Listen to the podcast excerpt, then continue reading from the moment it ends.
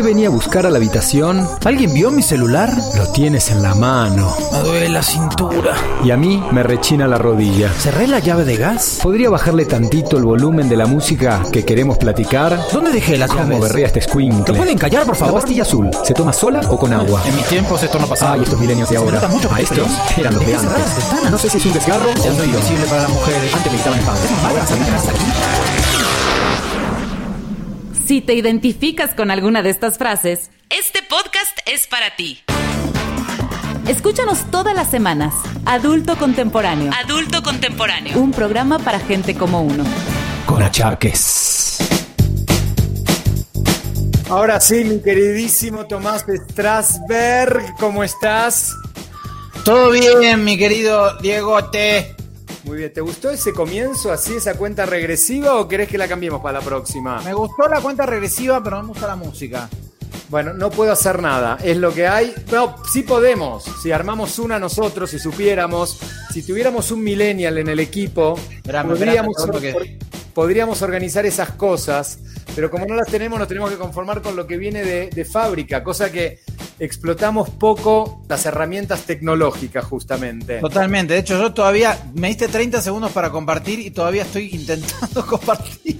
Estoy viendo, estoy viendo. Mientras no hay problema, dejamos que la gente se sume, aunque les voy a aclarar mientras Tommy está compartiendo que más allá de que se estén sumando aquí al live, siempre la intención de todo lo que estamos haciendo es terminar, así, terminar quedando un podcast que vamos a empezar ya de manera oficial a subir. Vamos a avisarle a todos para que nos ayuden a promocionarlo en sus redes. Pero bueno, la gente ya arrancó con todo, así que ya tenemos saludos. Tito Remedio dice buenas Mi noches. cuñado, Ah, Tito Remedio es, parece un nombre artístico, ¿no? Tito Remedio. Tito Remedio. Por ejemplo, si tenés una farmacia es un gran nombre, Tito Remedio. Sí. ¿No? Claro, ¿no? O, o, por ejemplo, no sé, si tenés una rosticería, ¿cómo te podría llamar? Paco. Paco Lasaña. Paco Lasaña. Si tenés una ferretería es José Clavos. Exactamente. Si tenés, por ejemplo, una ferretería, te podría llamar Alan Brito. ¿Te gustó esa? Está A ver. Lucila acá, los extrañaba mucho, nosotros también, Lucila, la verdad que nos encanta hacer este programa. Por razones personales, Tommy no pudo el martes y lo tuvimos que pasar para el jueves, pero bueno, lo importante es que acá estamos. Sí, gracias, Diego. Acá está, Lami, la patutu, Lami, la patutu. Patu- Es increíble el tiempo que se le puede llevar. Le puede llevar a Tomás compartir un programa, que solamente es picar compartir, página y listo. No, no, le estoy poniendo un título. No le ponga, ya ponelo así, no pasa nada. Así que, Search Vaca, llámeme, ya, ah, llámeme. sí, le está hablando al doctor, ¿no? ¿O qué? ¿Qué dice? Llámeme, no sé, debe ser un código interno, me parece, pero no, no, no lo puedo descifrar. Florecita Roquera, saludos. Florecita, supongo que Florecita Roquera también es un apellido artístico, porque lo único que falta es que sea guitarrista y su nombre real sea Florecita Roquera. No, qué feo ser flautista y llamarte florecita rockera, ¿no? Sí, pero, No, sí, bueno, pero pero- ¿la flauta dónde entra en el solo? Exacto, exacto. Mira, este fan del doctor Alfredito te manda un no saludo. No saludos, ahí está, muy bien. Diegote, mirá, Lucila, Lucila ya le va subiendo el tono al programa. Claro, ¿qué pasa si te llamas Paco G y te dedicas, no sé, tienes un. eres ginecólogo, por ejemplo? no, no, los gine... pará, pará, los ginecólogos revisan, no, bueno, también hacen eso, pero Paco G sería, un, como lo decimos en Argentina, un cafiolo, o sea, un, un tipo que maneja a las trabajadoras nocturnas de la banqueta. ¿Así? Eh. ¿Eso significa Paco G? No, digo, será, o sea, es el... No, si te lo tengo que explicar... Paco. G cuando cambie la señal celular en el mundo y Paco G tenga 5G. Bueno, seguimos, mira. Fermona, hola, Hola, Fer. Fermona, ¿cómo estás? Y ya, y arrancó, y arrancó presionando Fermona, ¿eh? Mira, rápidamente, presiona, presiona. Llegó. Florecita, Florecita, no sé por qué, no entiendo, pusiste qué mal chiste el de Alan Brito, pero te estás cagando Pero la risa. está cagando la risa. Es- es tan ¿Viste esos chistes tan malos que te caga de la risa? Es así. Bueno, son como esas cosas que a veces son tan feas, tan feas que son lindas. Pasa esa situación. Che, mirá lo que dice Francisco Javier Castillo. Dice, sí, los ginecólogos revisan. Sí, revisan, ja, ja, ja. como diciendo, ajá, sí, re- o sea, Bueno, viste que hay, hay como un chiste, eh, en realidad, cuando hablamos de los comediantes, que decimos que los comediantes somos como los ginecólogos, porque trabajamos donde los demás se divierten. ¿vos crees que un ginecólogo se divierte? Te digo, mira, a mí... Estaría bueno tener una entrevista con un ginecólogo y que Sí, diga realmente conozco, si se mira, un ginecólogo. Realmente tengo varios amigos ginecólogos y aparte esto, vamos, vamos entrando en el tema que hoy nos compete, eh, que hoy podría decir nos compite o nos compito por el tema justamente, pero tengo varios amigos ginecólogos que en los cuales digo, ¿cómo hacen para diferenciar entre el trabajo y el placer? Es muy complicado porque estás viendo, realmente, o sea, vamos a ser serios, vamos a Sí. romper, o sea, sin albur, sin nada, estás trabajando en el órgano sexual femenino del cual lo estás viendo como un profesional, una, una lección de anatomía. Y de ahí tienes que pasar justamente a que eso te cause, ¿entendés? Como una, una cierta emoción, justamente. Pero, Diego, te lo voy a poner al revés. Te lo voy a poner en nuestra profesión. Nosotros, vos cuando estás arriba del escenario, sí lo disfrutás un poquito, pero la mayor cantidad de tu cerebro está pensando en cómo haces para hacer reír a tal o tal persona. eh, ¿Por qué aquel nos está riendo? ¿Qué es ese ruido de la licuadora que está ahí atrás? Dejen de hacer entrar a la gente por delante y pónganla por atrás porque nos están tapando. Que ese mesero deje de, de atender a esta persona. O sea, si estás, estás como, no estás cagándote de la risa porque estás arriba del escenario haciendo reír a la gente. Lo mismo debe pasar al, al ginecólogo. ¿De qué te reís, Diego? Está- veo que estás riéndote. No, no, no, no, te estoy escuchando. ah, no, pensé que te- habías leído un... No, no, no, me estoy riendo justamente porque me pasa mucho en el escenario, que yo digo, ¿cómo puedo estar prestando atención a tantas cosas mientras estoy dando un monólogo de una hora? Ya sabes, y estoy, sé perfectamente cuándo le está tomando el pedido el mesero, cuándo le está cobrando la, la cuenta, cuándo alguien se está quejando que la comida o está fría o no era lo que había pedido para tomar. El nivel de concentración, el nivel de concentración y de particionar el cerebro, pues estás pensando en todo y en realidad te lo disfrutás, sí, cuando la gente se empieza a reír, sí, obvio, obvio que estás disfrutando, pero solo una partecita. Pero mira, imagínate si un ginecólogo es como vos, Diego, como tú, como tú que eres una persona que siempre está pensando que en el bar de enfrente se la están pasando mejor que en el bar que estás tú. Que seguramente en el restaurante que está a la vuelta de la esquina se come mejor que aquí. Imagínate ser un ginecólogo que está pensando, ojalá que la siguiente paciente sea un poco mejor que esta. O sea, todo el tiempo estás, estás pensando en lo que sigue y no estás concentrado en, el, en donde estás. Bueno, yo creo que habrá habido casos de eso. Justo el otro día estaba viendo un documental sobre el equipo olímpico de Estados Unidos, en el cual el doctor que las atendía, el fisioterapeuta que las atendía, que aparte de ser doctor era un poco como la persona que las aconsejaba, las apoyaba, estaban bajo una presión realmente muy, muy fuerte, porque la entrenadora eran estas entrenadoras de Europa del Este que están acostumbrados a, a una mentalidad muy militar y, y que no les daban descanso, las humillaban mucho, las hacían sentir gordas. Y este tipo que era el que las contenía, que realmente eran como un segundo padre para ellas, Ajá. terminó abusando de todas. De todas. Te estoy hablando de chiquitas de 15 años, 16 años. Entonces, los que tenemos hijas ya en esa edad, puedes entender de lo que estamos hablando, padres que aparte confiaron porque dijeron, bueno, por favor, estamos en la Asociación Profesional de Gimnastas de Estados Unidos, qué mejor contención, qué mejor protección, entendemos que están en un ambiente seguras y este tipo que era la, la que las contenía fue un depredador sexual, abusó de todas. Tremendo. No, no, no. Si ves el documental vas a entender al grado que llegó la edad de las chicas y las cosas que hacían. ¿Cómo llama? Sabes que no me acuerdo, te lo voy a. Después Ah, se lo voy a decir. No, bueno, es que no sabía que iba a salir el tema ahora. Si no, lo hubiese preparado un poquito más. Pero creo que con todas las pistas que te tiré lo vas a encontrar así. hoy bien. por hoy no, no hay grandes problemas para eso, ¿ok? Che, Diego, quiero, Dime. quiero comentarte algo que me pasó que tiene que ver con ser un adulto contemporáneo. Y creo que tiene que ver con. Viste que existe la. Vos no sé si oíste hablar de la percepción extrasensorial. La percepción extrasensorial. ¿Habías sí. escuchado este concepto alguna vez? ¿Esto qué quiere decir? Que tú vas en el coche con la radio apagada, me pasó el otro día, estaba así, y de repente puse Spotify. Puse Spotify, que no es radio, sino es de Spotify, y puse una canción que se llama Time After Time de Cindy Lauper. No sé si te acordás de esa canción. Sí, time after time.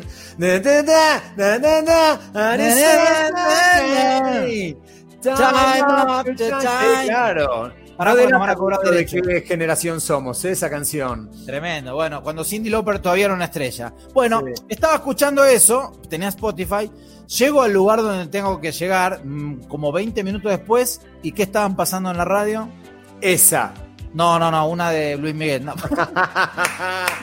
Buenísimo. No podía esperar otra cosa. Muy bien, me gustó. No, estaban pasando Time After Time, por supuesto.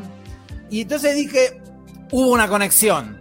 Es como Sí. cuando tú estás pensando, te acuerdas de una canción y la pasan en la radio, o piensas algo y luego sucede. Eso se le llama percepción extrasensorial. Dice, a ver qué dice Francisco. Percepción extrasensorial es lo que espera mi esposa que tenga. Pará, hablo, quitaste, que, que tenga que adivinar por qué está enojada. Después del nada. Oye, bueno, entonces, me pasó algo, pero creo que se llama percepción intrasensorial, lo que me pasó. Porque estaba el otro día hablando con una amiga y le digo, ¿vos sabés que hace muchos años que no tengo acidez? Que estoy comiendo de todo y no tengo acidez. Al otro día empecé con agruras tremendas, un reflujo que me subía y me bajaba. Mi queridísimo Tommy, eso Pero es como puede ser, decís, digo, percepción intrasensorial estomacal esofagal. pero eso es como cuando decís, hoy no va a llover, salgamos de camping, la vamos a pasar increíble. No hay que decirlo nunca. Nunca es como lavar el coche porque hay ¿Pero sol. por qué? Quiero saber el por qué. Porque pasa, pasa, pasa. En realidad pasa. Pasa en un porcentaje mínimo, pero lo captamos mucho cuando nos sucede. Entonces lo tenemos como muy grabado. Lo digo, Eso hacía es muchísimo tiempo que no tenía acidez. Muchísimo. así. Y, Es y tremendo. no es que no, no es que me cuido y no tomo de repente un vinito o no como una salsa picante. No, sí, sí, sí. Mira, acá Fermona dice que le pasó. Ya estás Este, con Fermona. Bueno, si quieres, mira, compartimos un poquito antes de entrar al, al tema. Aquí tenemos a Fabi Peinberg que dice: un beso, Fabi. Besos a mi guapo favorito, Tommy Strasberg, mi crush, como ahora dicen los chavitos de ahora, justamente. Uy, cuando ya empezamos a decir los chavitos de ahora. mm, No, no, y redobla, Fabi redobla la apuesta, ¿eh? Aquí anda, oh, Mona. No me puedo perder a este bombón hoy. Así que ahí sí. Te mando ¿eh? un beso, Fabi. Y después no sé qué es lo que quiere decir mi querido Paco, que dice, este tipo era un hijo Ah, de... el, el ginecólogo, el que dijiste. No, el ginecólogo, el que abusó Ah, de. el documental. el documental. Pancho, si sabes el documental, Paquito, tíranoslo para que la gente lo, lo pueda ver justamente. Así que Víctor Uribe se está uniendo también ahora al Un abrazo a Victoria. ¿Sí? Ah, Victoria, dije Víctor, Victoria, perdón. Uribe. Está bien. Y bueno, seguimos, mucho más. Así Bueno. que compartan, dice Fermona. Vamos a hacerle caso. Compartan. Así. Es un programa swinger. Tenemos que compartir, compartan, no sean egoístas. Que mucha Tocaste un tema, Diego. Tocaste ¿Eh? un tema, lo dijiste, lo dijiste, obviamente lo dijiste a propósito. Dijiste la palabra swinger. Y justamente el tema que queríamos aterrizar el día de hoy es la sexualidad en los adultos contemporáneos. Y los más grandes también. Más allá de los adultos contemporáneos. Hay como muchas cuestiones. A ver, la sexualidad en general, más allá de la edad, Diego, no sé si te ha pasado. ¿Cuán sincero podemos ser? ¿Cuánto podemos pedirle a la pareja que queremos o que no queremos? ¿Y cómo lo decimos? Porque corremos el riesgo de, de ofender, corremos el riesgo de que se vayan, de que no les guste lo que estamos pidiendo y a la vez, al revés, ¿no? Que nos pidan algo que no estamos dispuestos a hacer. Otra cosa, otra cosa, Diego. Y, y no quiero ser ofensivo, por favor, porque hoy la cosa está muy sensible, muy sensible. Lo he estado hablando en varios programas en los que he estado, que toda la cuestión de la sociedad hoy está, como es la generación de cristal, no sé si oíste este término, Diego, la generación de cristal. Sí, sí, De sí. que- de que- Que es la generación muy delicada, las que tienen la piel muy sensible. Cualquier cosita que le dices, automáticamente se ofenden. Exacto. Sí, sí. Mis hijos entran perfectamente en esa generación. ¿Por qué? ¿Por qué? Porque así los estamos educando. Hoy justo estaba hablando. Mira, te voy a contar rápido. Lo que pasa es que después dicen que me salgo mucho de tema y es una realidad. Yo soy está como bien, inter- no pasa nada. soy como internet, ¿viste? Entras a un tema y después entras buscando algo y cuando te das cuenta ya encontraste cualquier cosa y te fuiste. Pero si estaba tratando de buscar coches usados, ¿cómo terminé viendo a cuánto están las acciones de Apple en Indochina? Pero no te preocupes, Diego, nuestros patrocinadores no se enojan de que cambiemos de tema. Ok, me parece bien. No, no, hoy justamente estaba hablando con mi hija, por eso, porque se ofende demasiado rápido, es una generación de gratificaciones instantáneas, ¿no? Ahí está justo Moshe Trepman, te mando un saludo Marcelito desde Florida, pero que dice, voy a decir desde la Florida, porque viste que los que viven en Miami así ya no dicen más Florida. En Argentina caminaban por Florida, si estuviesen ahora te dirían, no, estoy caminando por la Florida. Por la Florida. Por la Florida. Entonces, y, nada, justamente tuve que hablar porque, bueno, está en la plena adolescencia, tiene problemas con su mamá, ya sabes, dos mujeres, están chocando mucho y, bueno, de alguna manera, si bien no, no vivimos juntos, tengo una cercanía, vivo muy cerca y trato de verlos muy seguido y tener mucha presencia pero se ofenden de nada. Yo le decía, a ver, eh, Alexita, tienes que tener un poquito más de tolerancia. pero para, ¿qué pasó un poquito? Tienes poca tolerancia a la frustración, sea cual sea. Si ella arregló con amigos y de golpe pasa una situación que no puede o algo que se dijo que se iba a hacer, no, se frustra tanto que, que le gana, se priva, se pone a llorar, hace berrinches. Digo, ya tienes 13 años y la vida no es así de sencilla. La vida muchas veces se te complican las cosas y muchas veces te, enfrentas a negatividad que tienes que tratar de, trascender y crecer a partir de eso, porque si te quedas atorado y anclado en lo negativo, ahí te quedaste. Entonces tuve, antes del programa justamente, fui a comer con ella y tuvimos toda una plática de papá e hijos, también para poder de alguna manera distender el conflicto que tiene con su madre, porque es bastante complejo pero hablaba de eso y el problema es que tienen la piel muy finita, son una generación de cristal, como decía. Y, aparte, la piel, la piel finita con consigo mismos, o sea, con los que pertenecen a esta generación y con las cosas que ven afuera. Y hay una inmediatez en el tema de criticar y de, mirar la paja en el ojo ajeno. Esto es como mirar, criticar al otro, menos mirarme a mí mismo. Porque de repente te das cuenta de las contradicciones o las supuestas contradicciones. Mira, yo creo que esto lo, no sé si yo lo hablé una vez acá en alguno de los programas, pero lo repito para la gente que no, que no ha visto todos o que está conectando ahora.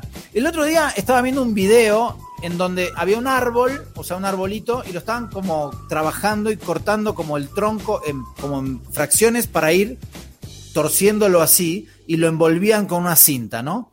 Y entonces estaban como haciendo una especie de bonsai, pero así inclinado, como curvo, porque el tronco era derecho y el tipo quería darle un efecto como que de viento, ¿no? Como que el viento lo estaba torciendo. Entonces tuvo que como ir cortándolo, calando el árbol y había un montón de gente que decía, ¿cómo hacen sufrir a los árboles? No maltraten a los árboles. Y yo decía, pero no te quiero ver comer una lechuga, flaco. No te quiero ver comer un rabanito o una, un chayote que lo arranques del árbol, porque, bueno, si es que hay un árbol de chayote o arbusto, no sé ni dónde crece, pero ¿no te das cuenta la incoherencia de lo que estamos diciendo? O sea, ya todo el mundo sufre y, o sea, yo entiendo los animales, que no hay que maltratar a los animales, pero ya llegó un extremo de los árboles y, o sea, por supuesto que está mal talar un árbol y para, para hacer muerto, pero no quiero que tu silla sea de madera, ¿eh? no quiero madera en toda tu casa porque, te das cuenta de la incoherencia. Esa misma persona está sentada en su computadora, en su celular, sentada en su silla de madera, con toda la, la heladera, el refri lleno de verduras que compró y que arrancaron de la pobre tierra. Es que, es que el tipo de afuera que está maltratando supuestamente un árbol. Lo que pasa es que, bueno, abrimos el tema un poquitito. Los dos somos iguales, parecemos dos idilles mames. Somos dos madres que nos vamos por las ramas. Pero estábamos hablando primero, bueno, de la generación de cristal, que aquí Fabi Painberg dice, yo como maestra sí me doy cuenta que los padres de familia sí somos los responsables de criar chicos cristal, al querer sobreprotegerlos y solucionarles todo, incluso batallas que ellos deben de luchar. Y es así, porque no vamos a estar toda la vida con ellos y tenemos que darles esas herramientas. Y a veces esas herramientas hay que dárselas a el precio que hay que pagar es que nos odien un poquitito, nos odien en el buen sentido de la palabra. Hoy a mi hija le estaba explicando, a ver, Alexita, no somos amigos, tú tienes tus amigos y tus amigas, nosotros somos tus papás, que queremos tener una buena relación, claro, todos los papás quieren tener una buena relación, pero no podemos ser amigos porque no es una relación equitativa la nuestra, es totalmente diferente porque nosotros nos preocupamos por darte los valores, cuidarte, para que cuando tú ya tengas las armas puedas ir a volar sola. Pero para eso te tenemos que poner un montón de límites que un amigo no te lo va a poner. Un amigo es un compinche, es un cómplice que te va a decir, che, le, sacamos el coche a tu papá y vamos a dar la vuelta. Bueno, eso a mí no me lo puedes decir. No, no, no, pero es así. es tu seguridad. No te lo voy a permitir. Entonces, no, no, los papás que dicen, yo soy muy amigo de mis hijos. Para mí es un concepto totalmente errado. Erróneo. No digo que se tienen que llevar mal, lo que digo es, la relación con un papá es una relación que evidentemente es totalmente diferente, porque lo que uno da y lo que uno recibe también es diferente. Entonces no nos podemos poner en ese mismo nivel y eso era lo que le estaba tratando de explicar el día de hoy. Lo que tú estabas hablando, bueno, acá, gracias Paquito, has dado en el clavo. Y es así. El Ah, pensé que decía, has dado en el calvo, perdón, me confundí. Ya vamos a arrancar con el bullying. No, es lo que leí, Diego, perdón. Sí. Espera, espera, una cosa, dice Yasmín, ahí está, eso que quería que subas. Dice, esta Ah. generación solo critica sin ponerse a ver el contexto de la situación y la época y entender a fondo el porqué. Por ejemplo, hace poco que pidieron censura para el grupo Molotov por una de sus canciones por ser homofóbica, cuando la canción va por otro concepto. Claro, bueno, acá espérame, acá por eso se vuelve a abrir. Voy a cerrar entonces. Lo de la generación de cristal es una cosa. Lo otro, lo que está diciendo Yasmín, lo que estabas diciendo tú, es que estamos en la época de lo políticamente correcto, porque la queda bien. Y hay gente que tiene un doble discurso, hace un montón de cosas, pero olvídate el doble discurso. Para mí está en que terminan por no entender lo que están criticando. El tipo que criticó lo del bonsai, de cómo pueden maltratar los arbolitos y después se come una lechuga, son los mismos que muchas veces levantan la bandera de la igualdad sexual y después en su casa entiende que la mujer es la que tiene que lavar los platos o que la mujer termina diciendo, no, la verdad que mi marido me ayuda mucho con los niños. Ya Pero sabes, aparte, uno- aparte, Diego, uno lo naturaliza como que eso está, es normal. Y la realidad es que no es normal. Yo no tengo que ayudar a mi mujer con los hijos. Yo tengo que cooperar porque son mis hijos también. ¿Entendés? Hay un cambio generacional con respecto a eso. Dime. No, sí, pero lo que decís es cierto, por supuesto, de esta crítica, de estar este como indignándose por todo, pero aparte, lo que pasa justo ahora, y por qué se evidencia que es una generación de cristal, por la tecnología, por el acceso a la información y por el acceso a la opinión. Todo el tiempo podemos decir lo que quiere, está buenísimo que podamos decir lo que querramos, porque hay libertad de expresión. Sí. Pero justamente no es libertad de expresión cuando tú te expresas para tapar al otro, cuando tú, tú dices no hagas esto o no digas esto porque me ofende. Porque entonces lo que empezamos a hacer es poner ladrillos enfrente de nuestras caras, porque ese me ofendió, entonces pongo un ladrillo acá y luego pongo, y nos vamos a terminar encerrando en una, en una burbuja de ladrillos porque todo lo que nos dicen nos ofenden. Porque sí. ¿dónde están los límites? ¿Dónde Sí. están los límites? ¿Y cuándo se puede decir o no se puede decir algo? Es El lo problema es que mismo. tampoco tenemos control del acceso que tienen ellos con tanta tecnología. que antes sí tenían ese control nuestros padres. ¿Estás bien, Tommy? Si no, frenamos todo, ¿eh? Estuve hablando todo el día hoy, perdón. Tengo, tengo el 911 acá. Si necesitas algo, Marco, no te preocupes. No, No, gracias. eh, no, entonces a lo que voy es eso, que no sabemos el acceso que tienen. Para mí igualmente lo más grave que tiene la tecnología y esta época moderna, y yo sé que... Pero se llama Adultos Contemporáneos el programa. Para mí lo más grave es que se perdió una cosa fundamental para la creatividad humana. Los chicos se olvidaron de aburrirse. No tienen posibilidad de aburrirse. No se aburren nunca. ¿Por qué? Porque ahora están en clase en línea. Entonces están en la computadora. Les dan un recreo de 20 minutos. Agarran el teléfono. Terminan esto. Se ponen con Fortnite a jugar. Terminan, agarran el iPad. Terminan poniendo YouTube. Llega un momento que si tú les preguntas, nosotros estábamos horas en la habitación a veces con los soldaditos o con los cochecitos o mirando el techo porque a nuestros papás se les ocurrió Pero- o dormir siesta pero o ya- dime Pero ya, ya nosotros hacemos lo mismo, ¿eh? Ya nosotros no. tampoco nos podemos Está aburrir. bien, está bien, pero Dani Morel, pero Daniela, un beso. ¿sabes qué? Eh, yo eso lo entiendo, lo entiendo. Nosotros lo hacemos ahora, pero nosotros tuvimos nuestra época para poder aburrirnos. Y yo trato muchas veces de ser consciente, pero le estamos coartando a nuestros hijos la capacidad de aburrirse. Es decir, no hay tele, no hay dispositivos, no hay iPad, no hay Fortnite, no hay absolutamente nada. El aburrirte es el momento donde puedes construir algo, porque si no tu mente está todo el tiempo divagando, no divagando, está todo el tiempo concentrada en cosas, y para que la mente divague necesita tener tiempo libre. Así. Y todo esto, todo este preámbulo, Sí. es para preguntar, los viejos, ¿cómo? ¿Qué di- dijiste? ¿Los viejos cómo cogen? ¿Eso dijiste? Sí, todo eso, todo ¿En este preámbulo de, televisión abierta dijiste eso? de los, pro- sí, de los, de los este, adultos contemporáneos más grandes, de 70. O sea, no, en realidad lo que estábamos pensando era, viste que nos llega un momento en la vida en que dejas de escuchar o de hablar de sexo. y, pero supongo que se seguirá haciendo. Sí, supongo que también depende de las parejas. Al principio, al principio del programa yo creo que planteaste algo que después, como siempre, agarramos por otro lado y no se habló. La mierda. Que dijiste hasta qué momento se le dice la verdad, ¿no? Creo que, a ver, si me equivoco, me corriges. Que dijiste hasta qué momento se le dice la verdad a nuestra pareja de cosas que queremos en nuestras relaciones sexuales, supongo, la intimidad. De, de, de todo, mira, te voy a contar una, una época de mi vida en la que estaba como, digamos, no sé, con una chica, con no me importaba, digamos, estaba como libre y este, sin querer compromisos. Y justamente comunicar eso, comunicar eso es, no sé, como que da, da miedo, da, no sé, miedo a que se enojen, miedo a que se, a que se ofendan, miedo a que lo tomen mal, a que te dejen, que te dejen de ver, en realidad, o que te dejen, no que te dejen de la relación, porque no había relación, pero cómo plantear un, ¿sabes qué? Lo único que quiero es esto, que nos encontremos, tengamos relaciones, que si querés vemos una película, que yo, y ya está, cada uno a su casa y listo. Y es, se, se, me hacía tan difícil, tan difícil por esta sensación de, uy, se va a ofender, uy, no va a querer ya estar más conmigo, como que yo por lo menos no, no quiero hablar por todos porque no sé cómo son los demás y me gustaría que lo pongan aquí si son realmente como directos en lo que quieren. Eso lo va aprendiendo uno con los años por ahí. Pero esta cuestión de ser honesto y decir realmente lo que yo quiero, más allá de la reacción del otro, como que había, pensamos por los demás. ¿Qué pasa, Diego? No, no, me estoy riendo por los comentarios, porque están un té con galletitas, Fermona pone yo coloco las galletitas, Fabi dice ya se me antojó, y de golpe viene Francisco y dice, ¿puedo cooperar con Pantufla? ya se desvirtuó.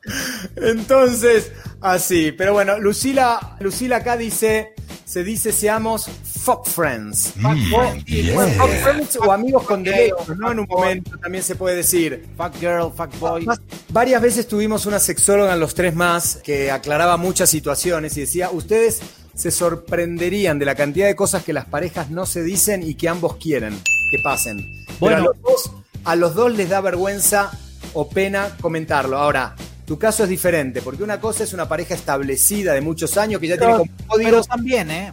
Sí, sí, pero vamos a, empezar, vamos a empezar, si ya vamos a desglosar el tema, okay. vamos a agarrar los dos. Primero vamos a parejas que no están tan establecidas, que son, digamos, parejas primerizas en el sentido de que llevan un par de salidas, ya quizás tuvieron, intimidaron, ya tuvieron relaciones, pero uno dice, bueno, yo sé que con esta pareja quiero llegar hasta acá, no quiero avanzar más que eso. Pero es que justamente es lo que tú sabes y lo que tú piensas, ¿no? Sí. Pero en general, digamos, las relaciones de pareja o de las personas que se conocen hace poco, en general como que tiende a ir para ese lado, tiende a ir para que la frecuencia de verse aumente, para que el nivel de charla sea más intensa, más profunda, que se empiecen a decir cosas más cariñosas, que se empiecen a escribir más seguido. Y, o sea, es como.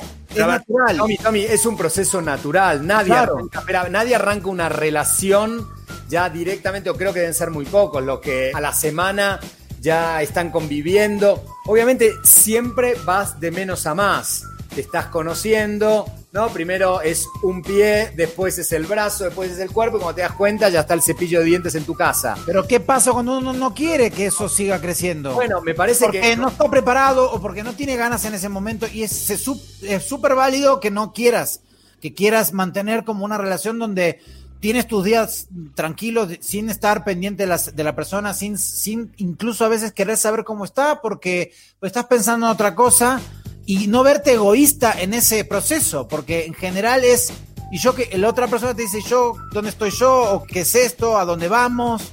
Entonces, ¿cómo haces para, o sea, no abrir el paraguas antes de que llueva, pero para que quede clara la cuestión sin que se produzca esta... ¿Y para qué me dices si ni estamos eh, haciendo nada? Porque empiezan esas respuestas, empezaban Sí. esas respuestas. Sí, pero es un mecanismo de defensa y también es un sentido como de demostrar de no, no, no, no creas que yo estoy pensando que quiero ir más de acá. Ya sabes, como que uno se quiere proteger Claro. pero justamente para protegerse emocionalmente. Creo que la sinceridad es básica, Tommy, para, para el tema de las parejas. Uno a veces, y esto voy a hablar como hombre primero, muchas veces por esa misma calentura de no querer desperdiciar un momento o no querer que se arruinen las cosas, no dice nada, porque dice, uy, si la digo la voy a cagar y seguramente se va a terminar yendo y la verdad sí me atraía sexualmente o, o su cuerpo y no la quiero perder, pero por otro lado no la quiero perder, pero tampoco me quiero comprometer más. Y uno no lo quiere decir por miedo a perderlo. ¿Entendés? Porque también te da como ese, ese miedo, justamente. Creo que la sinceridad está en decir, bueno, pongo las cartas sobre la mesa sabiendo que en el momento que uno dice una verdad, hay un riesgo implícito. Que la otra persona diga, mira, te respeto, me parece fantástico, Sí. pero yo en este momento estoy buscando una relación seria. No quiero estar viéndote quizás un miércoles sí, un miércoles no. La pasamos bien y a mí me gustaría, sí, tengo esa sensación. Pero uno como hombre muchas veces se calla porque lo que no quiere es perderla. Porque sabes que se dice muy feo, pero tienes un polvo asegurado. Esa es Claro, la pero justamente ahí lo que hay que hacer es ser, eh, no ser egoísta y, digamos, decir la verdad y atenerse a las consecuencias y asumir lo que te venga de respuesta. Sí, sí, sí. Bueno, es parte también de la madurez. ¿no? no es lo mismo una relación ahora que ya estamos centrados en nuestros adultos contemporáneos que cuando estábamos en la adolescencia, Sí. justamente. Ahora uno, digamos, tiene más claro, está, ya se dio más golpes, ya se equivocó más veces y ya tiene un poquito más claro qué es lo que quiere y qué es lo que no quiere y sabe por dónde. Aún así, conozco gente de nuestra edad que se manda grandes cagadas. Grandes cagadas. Lo dice acá, mira, lo dice Fermona, dice, esos complejos es eh, de jóvenes. A la segunda salida ya saben el ABC, dice. Bueno, no sé si es tan así, pero bueno, puede, puede ser, puede ser. No he escuchado como a jovencitos, jovencitos, mira como dije, jovencitos. Ya, decir Sí. jovencitos me pone, me hace Igual- 90 años más o menos. Ancho, te voy a decir que esa sensación que tú tienes también la tenía mi papá, la tenemos nosotros y supongo que la habrán tenido nuestros abuelos y la tendrán nuestros hijos, ¿no? De que nacimos demasiado pronto. Sí. Porque me acuerdo que mi papá me veía a mí y siempre decía, ¿cómo me adelanté? Yo tenía que haber nacido en tu época, ya sabes. Y yo veo también ahora a los chavos, ¿no? Justamente a nosotros que nos toca muchas veces, Tommy, trabajar en lugares Sí. donde hay muchos chicos de 20, 25 años y ves toda la situación y también dices, ¿cómo me adelanté? Creo que es una cuestión que va pasando de generación en generación eso. ¿Qué dice? ¿Qué dice? Ah, Mira, Lucila acá dice, afortunadamente los chicos ahora ya lo dicen sin problema. Mira, bueno, se ve que... Sí, bueno, son mucho más abiertos. Los chicos ahora son muchos y tienen muchos menos prejuicios justamente con respecto a la sexualidad y con respecto al qué dirán. ¿Por qué? Sí. Porque te voy a hablar directamente con el tema de la homosexualidad. ok. En la época de mis papás, mi papá se pasó toda la vida haciendo chistes, no solamente misóginos, sino chistes contra los homosexuales. Creo que ni sé, no, no sé si le decían gay en esa época o no.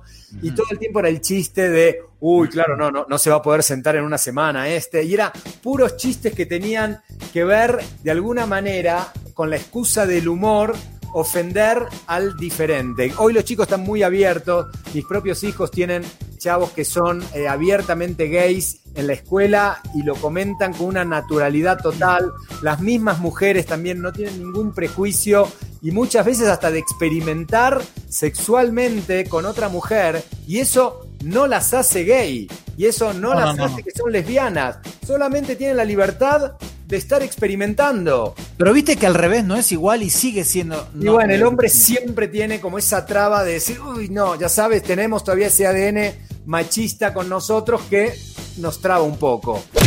y o sea, sí. si tú le preguntas a la mayoría de los hombres, a la, sí, creo que la mayoría de los hombres, siempre habrán soñado quizás con un trío. Y si le preguntas con qué trío soñaste, y dos mujeres conmigo.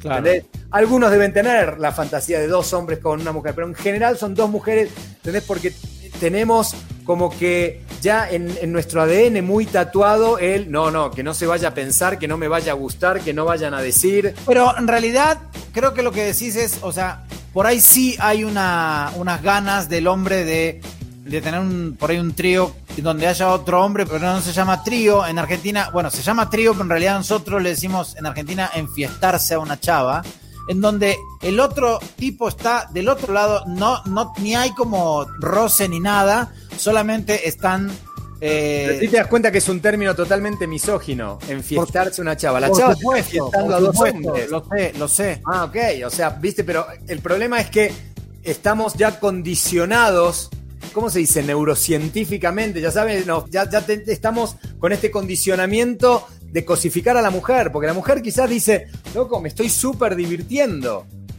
Y nosotros decimos, ah, no, no sabes cómo me enfiesté a esta chava, como Sí, diciendo, ella no se dio cuenta, ¿eh? ella no estaba ahí. Claro. Así. Que dice Yasmín, no solo como hombre, también algunas veces como mujer, quieres algo sin compromiso y aunque sepas que el hombre también lo quiere, si uno como mujer se lo plantea, se ofenden y te consideran que tienes miles de amigos sin compromiso. Es verdad, Yasmín, estamos en una sociedad total y absolutamente machista. No, pero, pero en realidad creo que en este caso lo que está diciendo justo Yasmín es que pasa de los dos lados, o sea que porque uno como hombre decirle eso a una mujer, decirle, mira, yo en este momento estoy libre y, tengo eh, algunas relaciones casuales y obviamente se puede ofender la mujer y al revés también, la mujer que te diga, mira, yo estoy teniendo relaciones casuales. En este caso creo que lo que dice Yasmín es que los dos se pueden ofender de la misma manera con el mismo planteo independientemente de dónde venga, o sea, si viene de la mujer o viene del hombre, y o si viene de la mujer hacia la mujer o el hombre hacia el hombre, ¿no? Sí. ¿Qué dice Permona? Fermona dice, mi hijo tiene 18 años, duerme y pasó la pandemia donde su novia. La mamá de la niña, que tiene 16, viene a buscarlo para el fin de semana, para que pase el fin de semana en su casa. Yo aquí en la mía no acepto eso. Bueno, Fer, es una cuestión de cada familia. Sí. Yo tengo muchos amigos y sí coincido que prefieren toda la vida que sus hijos en ciudades conflictivas, por ejemplo, como México, que sus hijos estén seguros en la casa de su novia o la novia en la de su novio con los papás, a que a las 2 de la mañana se recorran la ciudad para ir a dejarlos a la casa con el riesgo que eso implica. Y yo coincido, creo que van a estar mucho más seguros. Y hay una realidad, Fer, y eso es, por más que nosotros querramos evitarlo, por más que nosotros querramos mirar para otro lado, por más que nosotros hagamos lo que hagamos, hay un proceso natural, un proceso de autoconocimiento, de reconocimiento, y cuando llegue la hora, los chicos van a experimentarlo. Lo que nosotros tenemos que confiar es en la educación que le dimos, en los valores que le dimos, pero eso no te garantiza absolutamente nada para bien y para mal. Y me parece perfecto, lo único que no adelanten las cosas, o sea, que las cosas sucedan en el tiempo que tienen que suceder. Porque ahora que estamos con esta, justamente, y volvemos al tema anterior, con Sí. esta generación de cristal, de piel suave, que de todo se ofenden, que no se les puede decir nada y que todo quieren gratificaciones instantáneas, que eso no sea, porque realmente es algo tan lindo, tan lindo que se merecen que tengan un buen recuerdo. Porque como se dice, la primera vez nunca se olvida. Entonces que garantizar que aunque sea esa vez, sea lo suficientemente importante para no olvidártela nunca. Bueno, pero cada uno, es como dicen, o sea, tenés que vivir tu propia experiencia y, si es buena o mala, pues ya depende de como de la decisión de cada uno. Mirá lo que dice, poné el de Fabi Painberg, porque quiero justamente tocar un tema, eh, el que dice, pero díganme algo, ¿por qué le huyen a quien les dice las cosas directas? ¿Por qué si andan buscando estar con alguien y alguien dice que sí a la su búsqueda, ¿por qué les da miedo? A ver, creo que hay una cuestión por ejemplo, si a vos te plantean del otro lado, te dicen, mira, yo lo único que quiero es tener, eh, yo tengo varias personas con las que salgo, qué sé yo, estoy libre en este momento, no, no quiero compromisos, tengo ganas de estar contigo, pero también tengo ganas de estar con otra persona. Lo que va a pasar después, seguramente en ambos partes, o sea, depende, independientemente de quién lo plantee, es que tú estás saliendo con esa persona, o sea, la ves una o dos veces, y ponele, llega un día, por ejemplo, hoy que es jueves, llega jueves y le dices, nos vemos hoy, y te dicen, "Mm, se me complica. Y ya está, estás pensando que están revoleando, eh, que le están dando por todos lados. O sea, vos Pero creo que no está diciendo eso, Fabi. ¿eh? Yo lo que entendí es otra cosa. Fabi No, me parece pero que lo que está diciendo. Ok, no, no, Fabi me parece que lo que está diciendo es: ¿por qué cuando una mujer es totalmente directa, a los hombres les da miedo? Y yo coincido con lo que dice Fabi. A mí, cuando una mujer va muy al frente, muy decidida, a veces sientes que no tienes dominio de la situación. No, Diego, yo creo que tiene que ver con que por ahí no es el mismo momento para los dos. Y entonces, por ahí, una persona busca una cosa y la otra no. Y estar frente a una persona que busca algo distinto a lo que tú estás en ese momento queriendo encontrar, te puede poner como una situación incómoda o te pone en una situación donde tienes que decir que no. Y acuérdate que nos, nos cuesta muchas veces decir que no. Decir, Muchas veces, en general, siempre nos cuesta decir que. nos cuesta decir que no, es mm, Claro. ahorita no, ahorita. ¿Cuántas estupideces no hicimos por no saber decir no? Exactamente. Sabíamos que había que decirlo, pero uno le da miedo de ofender y pobre, y qué va a pensar y no sé qué, y muchas veces estás en situaciones muy complicadas. Acá Pancho dice, las hormonas hablan más fuerte que los padres. Sí, sí, es algo que no pueden controlar. Fatality. Obviamente, los que tenemos hijos adolescentes nos damos cuenta y Fabi Painberg dice, exacto Diego, es Homero. Sí, sí, Fabi, entendí lo que estabas diciendo. A mí lo que me sucede justamente es eso, es como un mecanismo de defensa. Cuando la mujer tiene ese, estamos como muy valentonada y va al frente, sí, a mí me, me cohibe un poco. Sí, sí, sí, claro, que, claro que me pasó. ¿Podrías contar? No, no, no sé si tengo un tema claro, pero sí, sí me ha pasado de golpe. ¿Sabes cuándo? Muchas veces me ha pasado de gira, cuando a veces conocí a alguien. Lo que pasa que gira, eh, cuando estás de gira Sí. es un mundo diferente porque no es una realidad, es como una realidad paralela, estás como en una dimensión desconocida vivís en hoteles, estás una noche en una ciudad, entonces cuando conoces a alguien en realidad no, no tienes muchas posibilidades de interactuar mucho. Entonces me ha pasado cuando de golpe conocí una fan, muy fan y se me venía encima, era como que me cohibía y Claro. ya está, ya perdía como el glamour. A mí me pasaba. Pero bueno, supongo que en esto es como en todo, hay gustos para todo y hay gente que lo debe emocionar diferentes cosas. Estoy hablando siempre en primera persona. Entonces, ¿a ti te pasó de que te atacaron así, que de golpe te sentiste cohibido? No me sentí cohibido, pero sí o no quería o no, podía. Bueno, más que nada no quería y tampoco podía, la verdad, con respeto a otra persona. Pero más allá de eso, no quería. Y sí fue muy insistente. Me pasó, te cuento, fui a un show en otra ciudad, aquí en, en México, y el, el lugar estaba lleno de gente. Y cuando terminé el show, me fui con el dueño del lugar a una mesa, estábamos ahí platicando, que yo estaban todos los de la radio en ese momento, de la radio del lugar donde estábamos, y se me acercó una chica y estaba como queriendo sacarse una foto, sí, por supuesto, la foto no hay problema, pero ya después era, bueno, dame un beso, dame un beso, dame un beso, dale, dale, dale, dale, y, yo, no, mira, este, no, este, en ese momento estaba de novio y, y no iba a hacer nada, y aparte no quería, tampoco no y sí, sí insistió mucho, pero no, no me cohibí, realmente sí me insistió demasiado y hasta que en un momento le dije, mira, no te ofendas por favor, pero no, no va a pasar nada. Y me dijo, ay, qué mamón. Y se fue.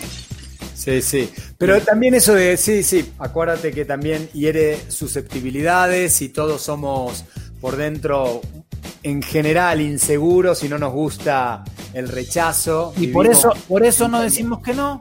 Por claro, eso, claro, bueno, no y, por eso hacemos tantas estupideces en nuestra vida, por no decir que no, Exacto. justamente. Pero está bien, ahora, volviendo al tema de tu relación, justamente, que no, no, no, de cómo decirle. Yo creo igualmente que a la honestidad no le gana absolutamente nada. No, Nada. pero bueno, por ahí a veces hay que hacerlo con tacto, con delicadeza, decir que no, de manera. Porque el no siempre, como decís vos, genera un rechazo. Pero creo que es más vale, más vale el rechazo ahora que después uno sentirse arrepentido de haber hecho algo que no quería, de prestarse un juego que no tenía ganas. Pero ¿cuántas veces no terminaste? Olvídate de la cuestión de la intimidad. ¿Cuántas veces no terminaste haciendo un trabajo que no querías, subiéndote a un escenario que decías acá no tendría que estar, por no decir no? Y decís, ¿por qué no dije que no? Si ¿Qué era carajo no. estoy haciendo acá? Uy, cuántas veces lo habré dicho. ¿Cuántas veces? ¿Cuántas veces que sí? Pero si yo sabía que no tenía que hacer este show, lo sabía. Y acá estoy por no decir no, porque no se ofendan. Entonces, uno prefiere, imagínate cómo uno se autoflagela, que Sí. uno prefiere pasarla mal uno a decirle que no al otro. Pero después, bueno, no sé, a mí me pasó que con los años empezás, hay una frase que dice, entre que se enoje el otro y me enoje yo, prefiero que se enoje el otro, ¿viste? La verdad que yo empiezo a jugar un poco con esa, con esa carta. Sí, la sí. verdad. Hay una frase que, que usamos los padres cuando les ponemos límites a nuestros hijos, volviendo al principio, pero me gusta porque es un programa circular. Esto es Circular, círculo, eh, lo que hablamos. No, no, pero me gusta porque es cuando yo le digo a Alexa, mira Alexita, entre que llores tú a que llore yo, llora ahora tú. Cuando le prohíbo hacer algo, que no vaya a la casa de alguien, ya Claro. sabes, y se pone, y se lo digo, pero bueno, es bastante similar a lo que estás diciendo. Aquí Yasmín nos dice, exacto, si uno es honesta y les dice que solo quiere pasarla bien cuando ambos tengan tiempo, una sociedad machista como México no lo acepta. A mí me han dicho que eso no les gusta porque les quita al hombre el ser el macho alfa de conquistar y además el decirle claramente las cosas rompe con la ideología del hombre que tiene que proteger a la mujer. En el fondo es bueno ser honesto, pero se tiene que buscar la forma de decirlo. Tal cual. Así. ¿No? Eso es. Me gusta la opinión de nuestro público, es un público muy activo, ¿eh? que va generando y va escribiendo. Muy participativo, me encanta, me encanta. Están escribiendo y cada uno tiene su postura, me parece que está buenísimo. Digo, y lo que dice Yasmín con respecto a México también, ¿no? México es un país que tiene maravillas, pero también tiene cuestiones de mm, doble moral, de machismo, como dice, ¿no? Esto del macho alfa, ¿no? De yo soy el que decide acá si quiero estar o no quiero estar. Y eso evidentemente tiene que cambiar. Por ahí va a tardar un, un En tiempo. general las, las sociedades latinoamericanas, ¿no? Pasa mucho. México existe esto todavía de la famosa casa chica, casa grande, y, y que socialmente, obviamente ya no como antes, pero muchas veces las esposas lo saben, fluyen con la situación porque tienen la seguridad de que tienen un techo, tienen comida en su mesa y aceptan cualquier cantidad de situaciones. Y hay otras que también les gusta mirar para otro lado. Sí. Yo ya sabes, tengo muchos conocidos de esa doble moral que se espantan por cualquier cosa que les puedes contar y después te enteras que a las 3 de la mañana no están en ninguna junta, están en una junta de ombligos y la mujer también lo sabe y mira para otro lado por una cuestión de comodidad y por el qué dirán. Sí. El qué dirán creo que es el Tremendo. veneno de estas sociedades. Ya nos, sabes, ha, nos, ha, nos ha- ay, el que dirán, bueno, yo soy un, un terrible este, exponente de eso, a veces me fijo mucho y es complicado, estoy tratando de cambiar eso, pero bueno, es difícil. Mira lo que dice, bueno, lo que dice Lucila, en México la iglesia religión nos ha dado en la madre, es verdad. Fermona dice, a mí nunca me tocó enamorar, tristemente espantar, pero cuenta un poco por qué, a quién espantaste, porque debes haber sido por ahí de una manera y no congeniaste con alguien y lo espantaste. Entonces, ¿qué pasó? Contanos un poquito más, Fermona, ¿qué pasó? Si querés, claro, si querés, por ahí este, no era la persona. Dice, todos los latinos son de doble moral, si la mujer lo propone, es lanzada. Claro. sí. Sí, si, si la mujer propone una cosa así, no es común, pero debería ya empezar a ser común con esta nueva sociedad en la Sí. universidad, dice Fermona. Bueno, está con tirabuzón le tenemos que sacar las cosas. Sí, Fermona. sí, sí, va, va, va cortas. con monosílabos. Sí, sí, sí, sí. Así. La propia madre nos dan la madre, por eso el mito de las suegras. Bueno, eso ya es Latinoamérica completa, ¿eh? incluso el mundo entero. Las suegras tienen un estigma pobres. Pero sí. Sí, pero sí creo que creo que el machismo creo que es una culpa compartida, ¿eh? No, no es solamente una cuestión del hombre, sino que también bajo el amparo de la mujer durante muchos años, durante muchas generaciones, justamente. Entonces me parece que es un punto que ahí hay. Creo, ojo, igual, ¿eh? volvemos al principio de la conversación. Creo que las nuevas generaciones están mucho más abiertas. Creo que este tema de a poquito va progresando para bien. Creo que las sociedades sí van avanzando. Y eso da un halo de esperanza, mi queridísimo Tommy.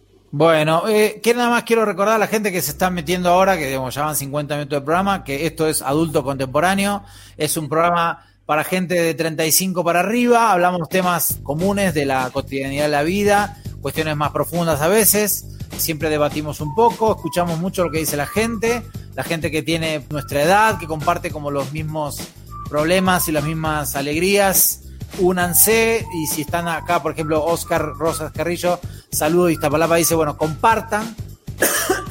Y compartan, denle like. La página es Adulto Contemporáneo, justamente.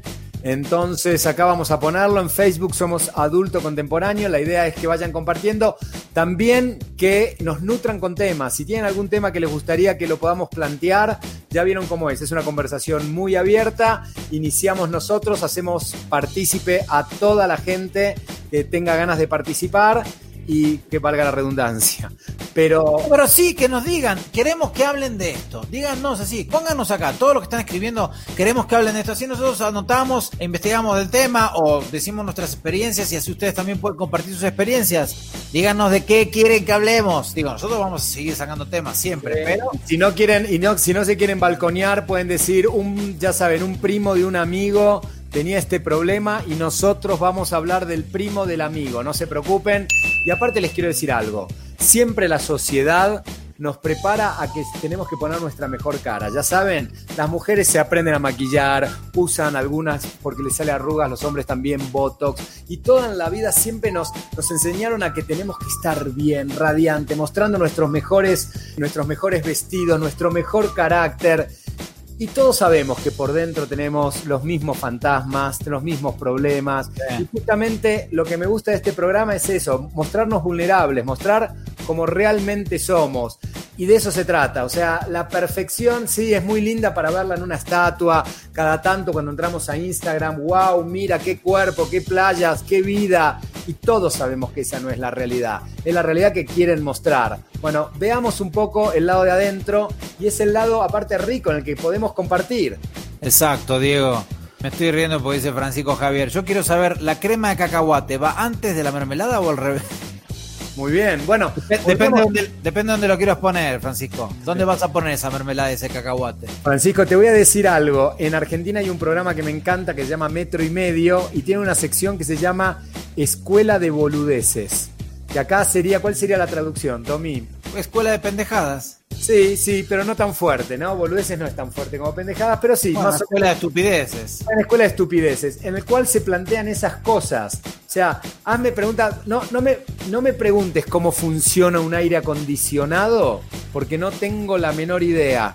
Pero dime, ¿cuál es la temperatura ideal para tenerlo en una playa en tu habitación? Y te puedo decir exactamente a qué temperatura lo tendrías que poner. Y eso es Escuela de Boludeces, que podríamos hacer una adaptación ¿eh? para acá. Hagamos, hagamos. Que la gente, claro, porque hay ciertas cosas que podríamos decir. ¿Cómo funciona un celular? No tenemos idea.